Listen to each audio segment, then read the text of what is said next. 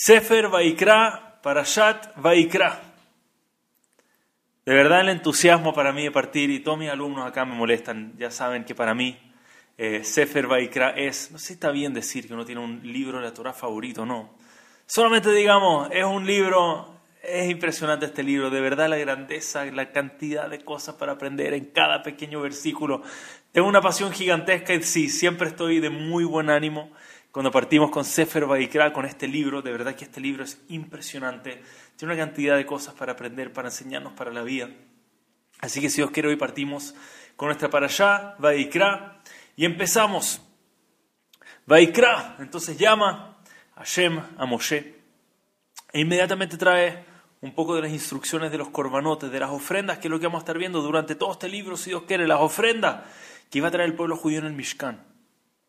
Y le dice lo siguiente, Daber el Bene Israel, Marta Alejem, habla con el pueblo judío y dile a ellos, acá viene la introducción de los corbanotes, y dice, Adam, mikem korban la Hashem, una persona que va a acercar, va a ofrendar, esa es la forma en que se dice ofrendar, va a acercar una ofrenda para Dios.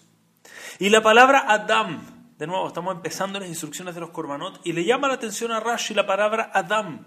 ¿Por qué se refiere a una persona con el nombre de Adam? Siendo que lo llamado Ish, en fin, hay muchos términos que puede haber usado, pero la Torah eligió Adam, un Adam que trae una ofrenda. ¿Por qué Adam?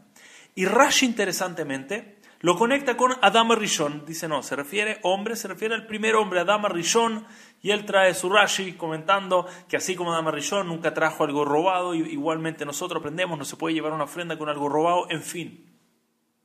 La pregunta es, si hace Galinsky esta pregunta en su Sefer, en su libro, como introducción al libro de Baikra. Dice, ¿qué tiene que ver Adama Rishon? Estamos hablando de ofrendas, estamos hablando de Corbanot. ¿Qué tiene que ver Adama Rishon con todo lo de ofrendas? ¿Por qué la Torah me iría a traer ahora algo para que aprendamos algo de Adama Rishon? Adama Rishon pareciera no tener nada que ver, nada que hacer en esta allá. ¿Qué tiene que ver Adama Rishon? Y Rav Galinsky brillante brillante, de verdad, lo que trae una introducción. El que tiene la posibilidad y tiene el libro y puede ver esta introducción, worth it. Dice lo siguiente. Adam es un nombre interesante para llamar al ser humano. De verdad es un nombre interesante. El Midrash nos enseña que Adam Rishon, el primer hombre del mundo, tuvo la sabiduría máxima de entender todas las creaciones del mundo. En español, perro significa un perro, es un animal, pero en hebreo la palabra Kelev, la palabra de perro, no significa solamente perro, significa todos los secretos de la esencia de cómo funciona ese animal. De, nuevo, uno podría profundizar, todas las palabras, viene todos los secretos místicos de todo en cada palabra en hebreo. Y Adama Rishon era el que tenía ese conocimiento para nombrar cada ser de este mundo según lo que era su esencia. Sin embargo, cuando llegó su propio turno, Adán tenía que elegir su propio nombre. Y él eligió que él se iba a llamar, su nombre, él y el ser humano se iba a llamar Adam. Adam, que viene de la tierra, vino de la Adamá. Y este es un nombre muy curioso. Ese es el nombre que le vamos a poner a este ser que estaba por sobre todos los otros animales. El Nefesh Shahaim dice que el nivel de Adam Rishon era tan elevado, era capaz de entender todas las mitzvot de la Torah en su máxima profundidad, con toda su esencia, con todo su secreto el Abarbanel dice que no había un secreto en el universo que él no conocía, conocía todos los secretos de cómo Hashem maneja el mundo entero, entendía todo sobre este mundo. Podemos imaginar el nivel de Adama Rishon. La Emara dice que la suela, la planta del pie, la parte más de abajo del pie de Adama Rishon brillaba como el sol. De la santidad que tenía, eso era lo de más abajo, era la parte menos santa espiritual de su cuerpo.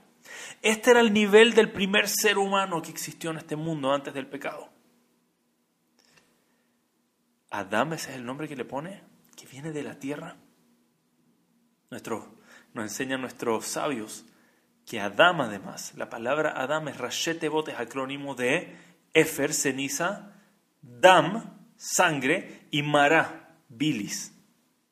Estamos hablando de la esencia más básica, lo más bajo del ser humano. Eso es lo que eligió Adam Arishon. ¿Por qué eligió ese nombre? Explica Rabbi Yaakov que Adama Rishon entendía toda la grandeza que él tenía. Y efectivamente podía parar y admirar su grandeza y enfocarse en su grandeza, dice, pero él decidió hacer otra cosa. Él dijo, ¿dónde me puedo elevar más todavía? ¿Qué parte de mí puedo trabajar, puedo mejorar, puedo superar? ¿Dónde está el defecto que yo soy capaz de elevarlo, hacerlo más grande de lo que es hoy en día? Y ahí es donde me voy a enfocar, ahí es donde me voy a nombrar. Yo soy Adán porque soy de la tierra y soy capaz de elevar lo terrenal a algo espiritual. No me voy a enfocar en lo que yo ya tengo elevado. Voy a ver dónde me puedo elevar más todavía. Esa es la grandeza de Adán Rishon. Con toda la grandeza que tenía, su enfoque era cómo puedo ser más grande todavía. ¿Cómo puedo mejorar? ¿Dónde están mis defectos? ¿Dónde están mis golpes? A pesar de mis defectos, a pesar de que no soy perfecto. No quiero poner un nombre que me haga pensar que soy perfecto. No soy perfecto, pero a pesar de que no soy perfecto, realmente me puedo elevar más. Soy Adán porque viene del Adamá, viene de la tierra, pero puedo aspirar a mucho más alto que eso. Y dice Rabbi Galinsky, con eso que qué apropiado que es este nombre para los korbanot. Adam Kiyakrim un Adam alguien que entiende las ofrendas. Una persona llevaba una ofrenda cuando cometía un pecado, cuando cometía un error, cuando quería elevarse más, sentía que no estaba suficiente, quería elevarse un poco más. Entre otras razones, también se trae por agradecimiento. Una persona trae una ofrenda porque entiende que soy capaz de elevarme más de lo que soy. Entiendo que cometo errores en el proceso. Una persona que cometía un error tenía que traer un, un, un corbán, tenía que traer una ofrenda porque entiendo que errores es parte de la vida, entiendo que voy a tener defectos y me voy a equivocar, pero eso no me puede detener, yo puedo seguir adelante y seguir creciendo a pesar de los errores que cometo en el camino. Yo me puedo superar a mí mismo. I'm not stuck, no estoy acá trabado con quien soy hoy en día. No somos perfectos. Tenemos errores, tenemos midot, cualidades, características que tenemos que trabajar, que tenemos que mejorar, pero somos capaces de elevarlas. Por eso nos llamamos Adam, la persona que viene de la tierra, que es capaz de tomar tierra y elevarlo a lo espiritual. No tenemos que desesperarnos si cometemos errores, si no somos perfectos, somos capaces de pulir y mejorarnos esos errores. Lo cual evidentemente me recuerda una historia que contó Robert Jacobson. Robert Jacobson contó sobre un, un niño fue abandonado por sus padres. El niño nació con ciertas dificultades y ciertas deformidades y los padres no, la verdad es que no pudieron y en ciertos puntos en la vida abandonaron a este niño y este niño no sé cómo se la arregló sola y encontró una familia que lo acogió. Probablemente fue difícil y nunca logró superar, además de sus dificultades para hablar, para moverse, se veía distinto. Pero nunca pudo superar que sus padres lo dejaron, no podía creer que sus padres realmente lo abandonaron a ese nivel, siempre se sintió tan defectuoso. Y cuenta Robert Jacobson que a, través de eh, intervención rabínica, lograron que este niño que tenía el sueño de conocer a sus padres, de ver a sus padres, lograron aceptar que los padres estén dispuestos a una reunión con su hijo, que su hija pueda saber quién, su hijo pueda saber quiénes son sus padres. Y juntaron, llegó el rabino ahí, llegó con los padres, el hijo, y tuvieron una reunión muy emocionante, se podrán imaginar, muy incómoda además. Entra el hijo que sabe que su padre lo abandonó, los padres que saben que no quieren a este hijo, no lo quisieron desde el principio. Y entran todos y se sientan todos incómodos, el rabino tratando de mediar. Y nadie quiere hablar. Es un silencio muy incómodo. Se nota a los padres que no querían esta reunión, se sintieron bien empujados, bien forzados a esta reunión y nadie quería hablar. Y cuando ya el rabino trata de romper el hielo y nadie se ablanda, nadie dice ni una palabra, el hijo dice, ok, voy a partir yo, dice. Yo voy a empezar.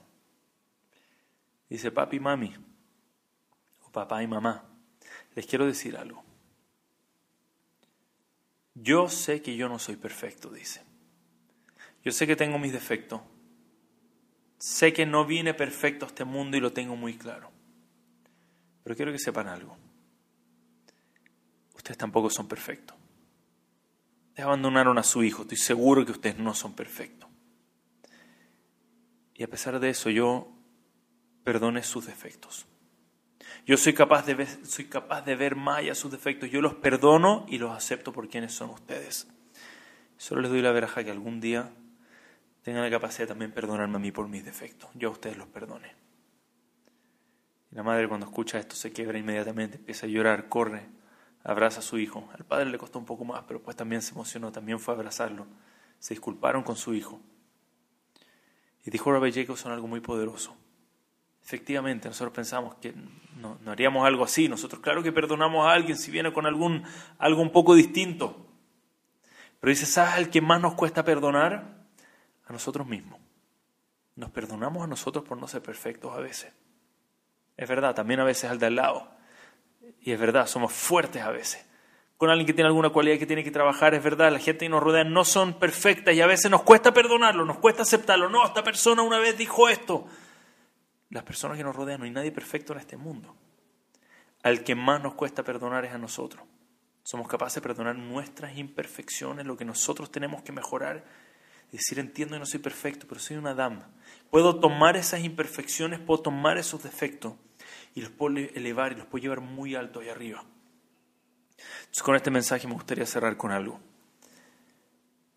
En mi yeshiva, cuando fui en high school a estudiar a Ner Israel en Baltimore, había un grupo grande de jóvenes latinos y los latinos eran, éramos, no sé cómo explicar, la yeshiva era un nivel muy, muy alto, era muy elevado, era la gente, los más capos, los mejores en todo Estados Unidos, iban a estudiar Torah a este lugar. Y de repente llegamos los latinos, para mí personalmente la primera vez en mi vida que estudiaba una hoja de Gemara, una hoja del Talmud. Nuestro grupo eran los que definitivamente no estábamos al nivel del resto, pero por nada. Y siempre éramos un poco como un dolor de cabeza, costaba sacarnos adelante, costaba que realmente estemos adentro, que prestemos atención. Tiene que tener un rabino especial para capacitarnos a nosotros para poder algún día entrar al shiur más bajo de la yeshiva.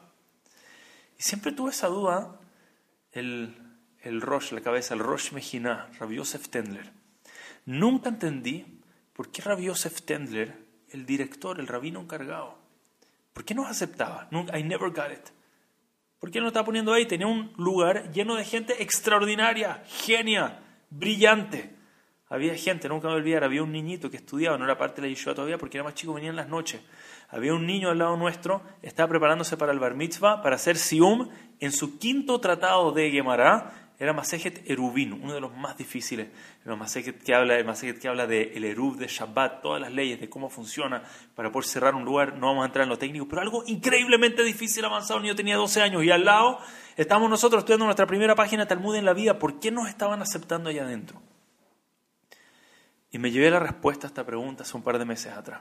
Hace un par de meses atrás fue la Nahalá, el Yorkshire, eh, fue el aniversario de muerte de Rabbi Yosef Tendler Zeher Tzadik Y se paró uno de esos alumnos, hoy en día ya es un rabino en el Israel, y dijo algo muy poderoso. Dijo, se dijo que Rav Tendler, cuando aceptaba un alumno, decía, él no buscaba gente extraordinaria. O lo nombró un, ben, un ben. Él no buscaba aceptar un ben en que ya estaba listo en su máximo nivel de Torah. Él buscaba crear en su yeshiva un ben. Él buscaba tomar a alguien y crearlo en alguien extraordinario. Y por eso no tenía ese filtro, no decía yo solamente acepto a los mejores, decía no, no, no, yo acepto a todos, a todo el que yo vea que tiene esa capacidad de crecer, que tiene esas ganas de crecer a ser mejor de lo que es, él puede entrar acá porque yo sé que vamos a sacarle el jugo, vamos a tratar de potenciarlo a su máximo. Alguien que era capaz de ver más allá de nuestros defectos que hay en el camino, de nuestras imperfecciones que tenemos.